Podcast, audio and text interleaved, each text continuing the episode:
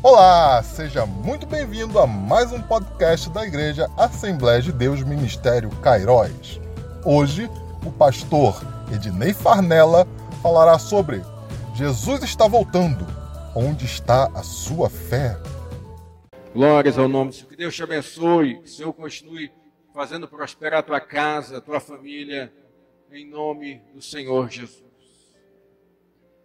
Vamos compartilhar uma palavra, queridos? Vamos. Lucas capítulo de número 18. Você que está em casa, abre também conosco. Lucas capítulo 18, versículos 7 e 8. Você conhece o pastor Ednei, não é? Mas eu falei com o pastor ali que eu vou dar só uma palhinha. Prometo que deixo o restante da palavra para um outro dia. Daqui eu já estou ouvindo os ruídos de estômagos roncando aqui, né? Não seremos tão maldosos com os irmãos. Mas vamos compartilhar alguma coisa. Até porque tem irmão que em casa não assistiu a EBD. Então precisa ter uma palavra agora. Você levar uma palavra para a tua casa. E é o nosso culto. Lembrando que é o nosso único culto do domingo. Você está liberado à tarde, à noite, só não pode ir para a praia, que está proibido, viu? Você não pode, obedeça, né? Obedeça aí as recomendações. Vamos ler então? Lucas 18, 7 e 8. Diz assim: Não fará Deus justiça aos seus escolhidos que a Ele clamam de dia e de noite, embora pareça demorado em defendê-los? Digo-vos, pois, que depressa lhes fará justiça. Contudo, quando vier o filho do homem, achará porventura fé na terra? Vamos ler mais uma vez essa pergunta? Contudo, quando vier o filho do homem, achará porventura fé na terra? Feche os olhos, Pai. Fala conosco, muito embora venhamos trazer uma palavra curta, mas que seja essencial para aquilo que o meu irmão esteja precisando. Meu irmão de casa seja abençoado, seja visitado. Os nossos irmãos que estejam aqui sejam contemplados por essa palavra e que ela possa frutificar em nossos corações. Amém. Amém. Feche. Você pode sentar. Já falar, feche os olhos, mas abre, né? Agora abre os teus olhos. Abre os olhos. Você pode sentar, toma teu assento. Queridos, Hoje nós conversamos na lição da escola bíblica dominical sobre oração.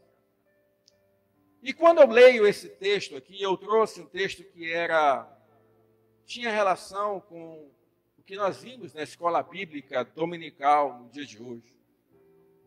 Nós percebemos essa palavra aqui, uma pergunta que Jesus faz. Quando vier o filho do homem, achará porventura fé na terra? Eu não sei você, mas eu, durante esse período que nós estamos vivendo, pelo que nós temos visto, pelo que nós temos ouvido, pelo que nós temos sentido, pelo que nós temos entendido, um fato há de ser destacado. Uma coisa óbvia para nós parece: Jesus está voltando. Eu não sei você, mas agora até senti meu corpo diferente aqui quando falo essa palavra, Jesus, essa frase, Jesus está voltando. Essa é uma notícia espetacular.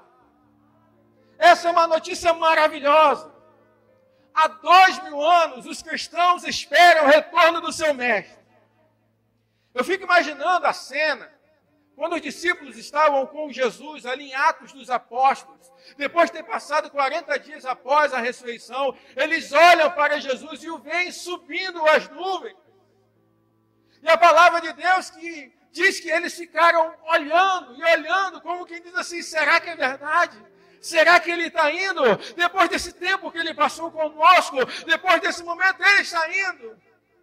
E a palavra afirma que anjos então falaram com os discípulos: falaram, ei, o que, que vocês estão olhando? aquele que agora vocês estão vendo subir, ele vai voltar. Ele vai voltar. Ele vai voltar. Jesus está voltando.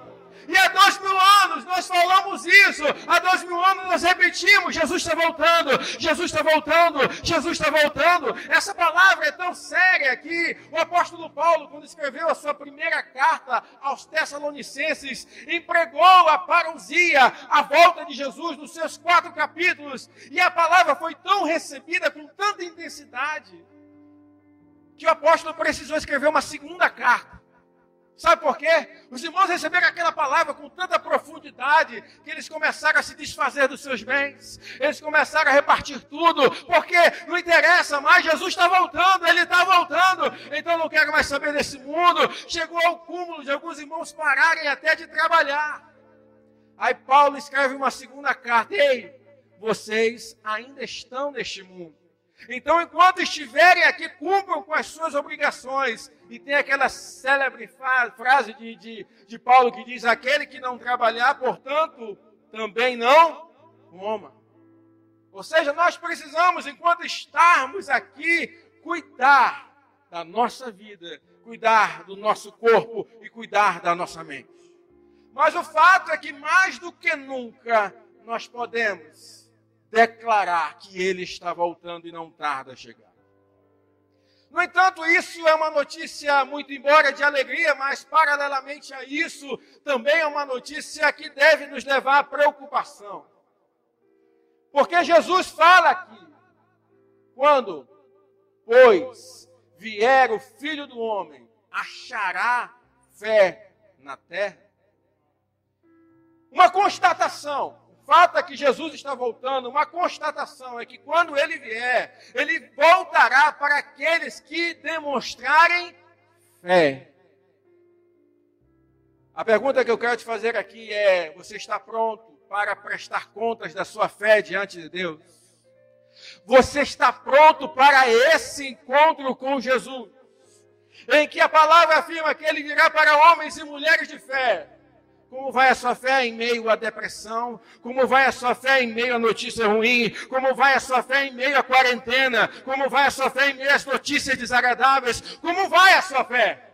Como você tem alimentado a sua fé, como você tem cuidado da sua fé, como você tem declarado a sua fé, como você tem demonstrado a sua fé. Jesus está perguntando aqui: Ei, eu estou voltando, você está pronto?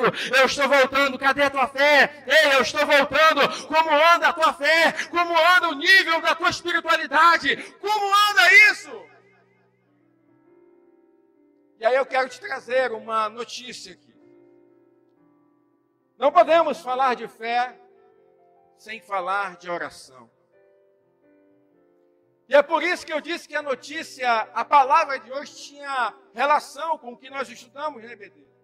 Porque esse texto que Jesus fala aqui, Jesus faz essa pergunta dizendo: porventura, quando vier o filho do homem, achará fé na terra? Ele fala logo após proferir uma parábola, um ensino. Lucas 18, 1, a parábola do juiz iníquo. A parábola do juiz que pratica iniquidade. E a palavra de Deus fala que havia uma mulher, uma viúva, e você, vem comigo, por favor, 18.1. Disse-lhe Jesus uma parábola sobre o dever de orar quando? Sempre e nunca esmorecer. Havia em certa cidade um juiz que não temia Deus nem respeitava homem algum.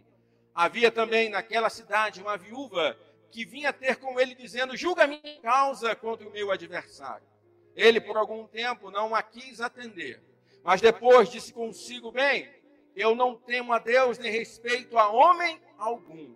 Todavia, como esta viúva me importuna, julgarei a sua causa, para não suceder que por fim venha a molestar-me. Então disse o Senhor: Considerai no que diz este juiz iníquo. Não fará Deus justiça aos seus escolhidos que a Ele clamam de dia e de noite, embora pareça demorado em defendê-los? Digo-vos que depressa lhes fará justiça. Contudo, quando vier o filho do homem, achará porventura fé na terra. De que fé é essa que Jesus está falando? É a fé que é demonstrada pela oração. É a fé que se coloca diante de Deus pedindo, suplicando, continuando, insistindo, persistindo, acreditando, alimentando uma viva esperança, sabendo que se tem alguém que pode mudar a nossa história, este é Jesus Cristo. Nome que há sobre todos os nomes, a Ele todo joelho se dobrará, a Ele toda língua confessará.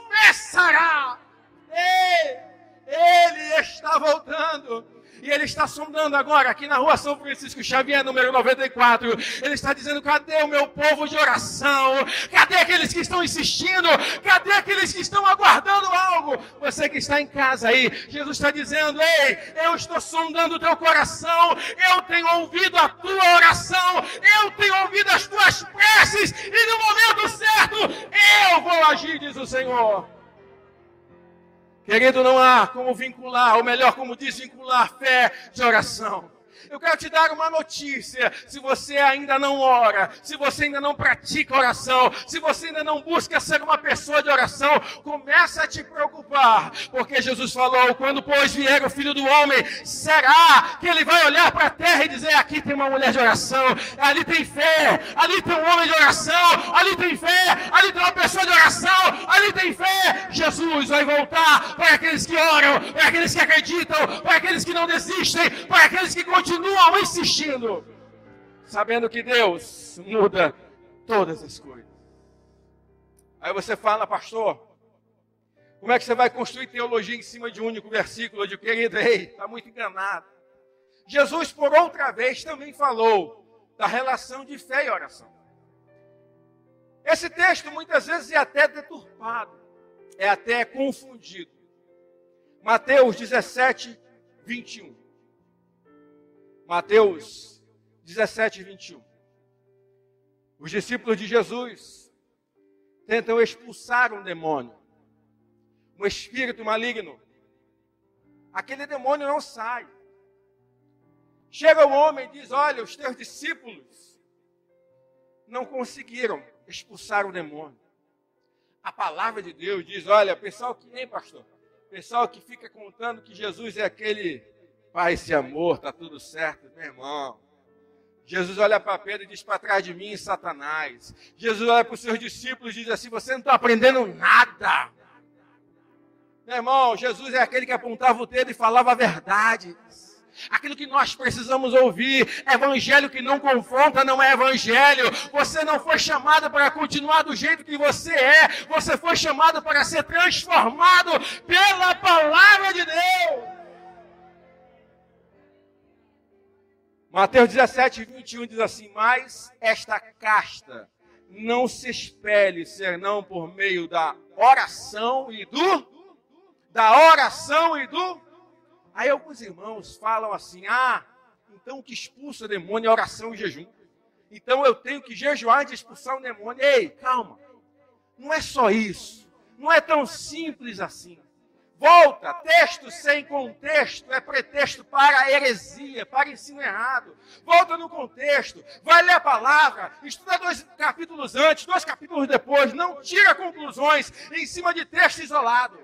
Pega antes, 17 e 14. E quando chegaram para junto da multidão, aproximou-se dele um homem que se ajoelhou e disse: Senhor, compadece do meu filho, porque ele é lunático e sofre muito, pois muitas vezes cai no fogo e outras vezes na água. Apresentei-o a teus discípulos, mas eles não puderam curá-lo. Versículo 17. Olha aí. Jesus exclamou: geração incrédula e perversa. Sabe o que Jesus está falando? Sabe por quê? Esse demônio não saiu porque vocês não têm fé, porque vocês não acreditam, porque vocês não exercitam essa disciplina tão linda e essencial para o crente. E aí, como eu posso aumentar minha fé? Como eu exercito a minha fé? Como eu demonstro a minha fé? Aí sim, por meio da oração e do jejum. Na oração, a oração, ela é a expressão falada da minha fé, querido. Vou repetir, a oração é a expressão falada da minha fé. Quer saber no que uma pessoa acredita? Isso eu sempre falo. Quer saber no que uma pessoa acredita? Chega num culto como este, agora a gente não pode fazer isso, mas quando puder, tá, irmão? Para depois. Chega num culto como este, teu irmão está orando, chega lá perto. Deixa eu ouvir essa oração aqui. Deixa eu ouvir o que essa mulher aqui, esse homem está falando. Quando alguém for orar na tua casa, quando alguém te convidar para orar, observa a oração dos irmãos. Você vai ver o que realmente, no que realmente essa pessoa acredita. Porque quando a gente ora, a gente está admitindo a nossa inferioridade diante da divindade. Nós vamos nos comunicar com essa divindade. E aí, por meio de quais palavras nós vamos falar, é a maneira como nós nos relacionamos com Ele. Por muito tempo, quando era menino, que não tinha minha própria experiência com Deus, eu lembro e fazia isso com muita humildade e sinceridade. Minha mulher, mulher de oração, minha mãe, melhor dizendo, mulher de oração. Cansei de acordar pelas madrugadas, minha mãe orando, de dia orando. Outra coisa não, dá um microfone para ela, ela cai dura aqui. No dia da minha consagração só faltou morrer aqui, né? Que o pastor deu o microfone para ela. Se estiver, estiver olhando aí, mamãe, Deus te abençoe, amo você, viu? Em nome de Jesus. Mas oração era com ela mesmo. Fui também influenciado por um tio que era um homem de oração, que me ensinou os trejeitos de pregação, de estudo bíblico. E quando a coisa pegava, quando o negócio apertava, na minha adolescência, quando eu ia orar, sabe como eu orava? Eu dizia assim: eu quero clamar ao Deus da minha mãe, ao Deus do meu tio, ao Deus de Abraão, Isaac e Jacó porque eu via como eles se relacionavam com Deus. E eu sabia que a eles Deus ouvia. Ei, só que o tempo vai passando. Aí você vai tendo a tua própria experiência com Deus.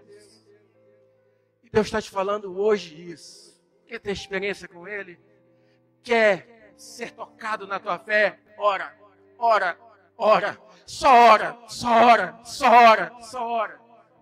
E eu comecei a ter minhas próprias experiências com Deus.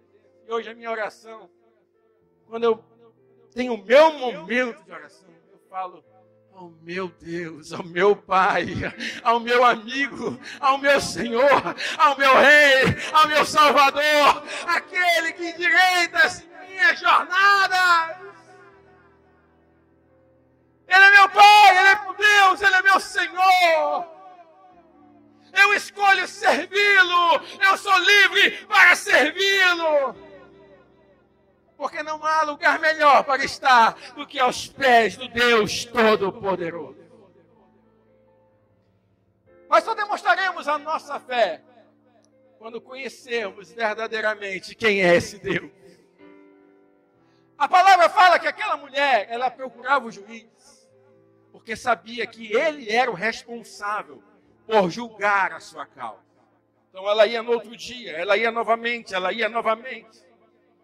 Havia em certa cidade o juiz que não temia Deus nem respeitava homem algum. Havia também naquela mesma cidade uma viúva que vinha ter com ele dizendo: julga a minha causa contra o meu adversário. Querido, ela só procurava o juiz novamente, porque sabia que o juiz poderia julgar a sua. Talvez esteja faltando para nós conhecimento a respeito de quem é o nosso Deus.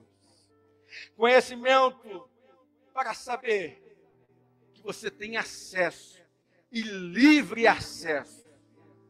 Ei, te prepara. Está sofrendo? Está doendo? Está preocupado? Está ansioso? Isaías 43, 13. Esse é o Deus a quem você ora. Ainda antes que houvesse dia, eu era. E nenhum há que possa livrar alguém das minhas mãos. Agindo eu, agindo eu, quem o impedirá? Esse é o Deus a quem você clama, esse é o Deus a quem você serve. Quando você toma essa consciência, você faz como Josué: Ei, é impossível, mas eu vou orar, porque se tem alguém que possa fazer o impossível, é o meu Senhor, é o meu Deus. Outra para você guardar no coração: Jeremias 32, 27. Eis que eu sou o Senhor, o Deus de todos os viventes. Ah, mas não acredito em Deus, Ele é teu Deus também. Ah, mas eu não acredito nisso. Ele é assim mesmo o teu Senhor, o teu Deus. Você acredite ou não acredite, Ele continua sendo o Todo-Poderoso Soberano. Esse que eu sou o Senhor, o Deus de todos os viventes. Acaso haveria alguma coisa demasiadamente maravilhosa para mim? Querido, não há nada que possa surpreender Deus. Agora, assim para surpreender a gente. Algumas pessoas nos questionam por que continuar orando? Por que continuar clamando? Em um mundo hoje cético, nós vivemos um mundo carente de fé, querido. E isso até dentro das igrejas. Porque nós falamos que acreditamos, mas não praticamos a nossa crença. Não pagamos o preço pela nossa crença. Nós nos vendemos hoje muito facilmente. Nós barganhamos muito facilmente. A graça de Deus é preciosa. E é uma graça que te alcança livremente, gratuitamente mas não quer dizer que é uma graça que não envolva esforço pessoal. Lucas capítulo 18, versículo 1, o próprio Jesus falou, disse-lhe Jesus, uma parábola sobre o dever de orar e nunca esmorecer. Eu oro porque o meu mestre mandou. Eu oro porque Jesus ordenou. Mas não é só isso. E oro porque conheço meu Deus. Sei que se alguém pode resolver os meus problemas, é Ele. E se Ele não fizer, querido, o não de Deus também é resposta. Às vezes a gente ora e a gente não recebe resposta, mas acha, ou melhor, acha que não recebe resposta. Deus já deu o não. Nem sempre eu vou receber aquilo que eu oro, mas todas as vezes eu vou receber aquilo do que preciso. Vou repetir, nem sempre vou receber aquilo que eu oro, mas todas as vezes vou receber aquilo de que preciso. Porque você continua orando. Jeremias 33, 3. Invoca-me e responderei. Anunciar-te-ei coisas grandes e ocultas que ainda não sabes. Ah, Deus vai te dar aquilo que você está pedindo?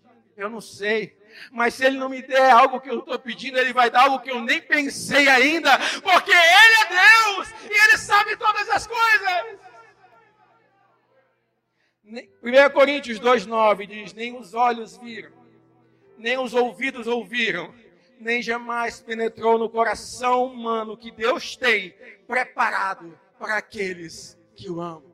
Vou continuar orando porque Deus vai trabalhando em mim enquanto eu falo com Ele. A minha oração não muda Deus, a minha oração muda quem eu sou. A minha oração não muda os planos de Deus, porque os planos deles não podem ser frustrados, mas mostra para mim que eu preciso me alinhar com o plano dele, seguir a minha jornada, continuar crendo, tendo esperança, falando para alguém que está do meu lado, dizendo: Ei, não desiste, Deus pode mudar a tua história. Ei, não desiste, Deus pode ir contigo. Ei, continua clamando, continua clamando. Ele está vindo, Jesus está voltando e ele vai voltar para homens e mulheres de fé, ele vai voltar para homens e mulheres que acreditam, ele vai voltar para homens e mulheres que continuam praticando a oração. Homens e mulheres de oração, levanta a mão aí, levanta a mão. Quem quer ser um homem de oração? Quem quer ser uma mulher de oração? Levanta, mas deixa levantado, deixa levantado. Sabe por quê? Jesus está olhando essa mão aí e está dizendo: Eu vou voltar por você, eu vou voltar por você, eu vou voltar por você. Fica de pé em nome de Jesus. Aramacanarabaste pacandoronagaranagastura. Temantoronagaste pecanaramanagafaz. Emanaragazabaste pacandoronagas. Temanturicandarabaste pacandaramanagasturia. Emanagaste Mas quero te dar um alerta. Seja uma pessoa de oração. Mas não espere que oração livre você dos problemas. Não culpe a tua oração pela tribulação. Ei, oração não é remédio para a tribulação. Você vai continuar passando por ela. Você vai continuar sofrendo as adversidades dessa vida. O sábio Salomão diz que o sol nasce para o justo e para o ímpio. E pelo contrário, eu quero te dizer que talvez quanto mais você se esforce se esmere na oração, talvez mais levantes venham acontecer, venham sobrepor diante de você. Que é um exemplo clássico, Daniel. Daniel foi jogado na cova dos leões, porque orava. Se tinha uma coisa que Daniel fazia é orar, três vezes por dia, pelo menos, e todo dia. Seus inimigos ficaram sabendo disso, armaram uma armadilha para ele fizeram rei, emitiu um decreto, Dario, emitiu um decreto dizendo que não poderia ser feito, não poderiam ser feitas preces a outros que não o rei. Porque eles sabiam que Daniel não iria desistir da sua vida de oração. Então, dito e feito, Daniel foi e orou. Eles pegaram Daniel no faro. Daniel foi para a cova. Oração de Daniel não livrou ele da cova. Mas o Deus a quem Daniel orava fechou a boca dos leões. Eu vou repetir para você guardar para você. A oração de Daniel não livrou ele da cova, mas o Deus a quem ele orava tinha poder para fechar a boca do leão. Continua orando, aplauda o Senhor, aplauda o Senhor. Aleluia! Ele está voltando. Levante sua mão, vamos orar. Vamos agradecer a Deus. Querido, não esqueça que você venha praticar, que essa palavra venha reverberar no seu coração. Tinha mais para falar, deixa para uma outra oportunidade. Hoje você está saindo craque de oração, hein? Meu irmão, se você hoje for para casa não orar pelo menos antes de dormir, ah, Jesus! Ah, Jesus! É aquele de pastor que está lá, né? Para puxar a orelha da ovelha. Faça uma oração ao chegar em casa. Apresente teu lá ao Senhor. Apresente a tua vida ao Senhor, a tua semana ao Senhor. Acredite que você vai praticar, exercitar a tua fé por meio da oração. E que essa palavra possa reverberar no seu coração. Pai, te agradecemos. Te agradecemos por ser o nosso Deus, o nosso Senhor o nosso Pai, o nosso Salvador. Nos ajuda a expressar a nossa fé por meio da oração. Nos ajuda a dar orgulho ao Senhor. Para que o Senhor olhe aqui para a terra e nos veja orando. E nos veja praticando a oração. Uma oração com fé uma oração sincera, uma oração que, por mais não seja construída com belas palavras, mas que seja construída com sinceridade, submissão e ousadia, porque nós entramos diante do Senhor, não porque merecemos, mas porque Cristo Jesus já conquistou para nós esse mérito, o mérito é de Jesus. E por causa dele nós adentramos diante do Senhor. Nos leva em paz para casa, nos guarda, nos livra de todo mal. Abençoa os nossos irmãos que estão em casa, acompanhando pelo YouTube, Pai. Abençoa cada família aqui representada, em nome de Jesus. Amém. Coloca a mão em sinal de recebimento. Que a graça de nosso Senhor Jesus Cristo, o amor de Deus e as doces consolações do Espírito Santo sejam sobre a tua vida, tua casa e a tua família todo homem e mulher de Deus em uma só voz. Diga! Diga amém também em casa. Deus te abençoe. Deus te abençoe, querido. Vão em paz em nome de Jesus. Você que está em casa, fique na paz do Senhor. Não esqueça que este culto foi transmitido aqui diretamente da rua São Francisco Xavier, número 94, bairro da Tijuca. Deus te abençoe, em nome de Jesus. Muito obrigado por ouvir o podcast da Igreja Assembleia de Deus Cairóis. Espero vê-los em breve. Curta, compartilhe, nos ajude a espalhar a palavra de Deus.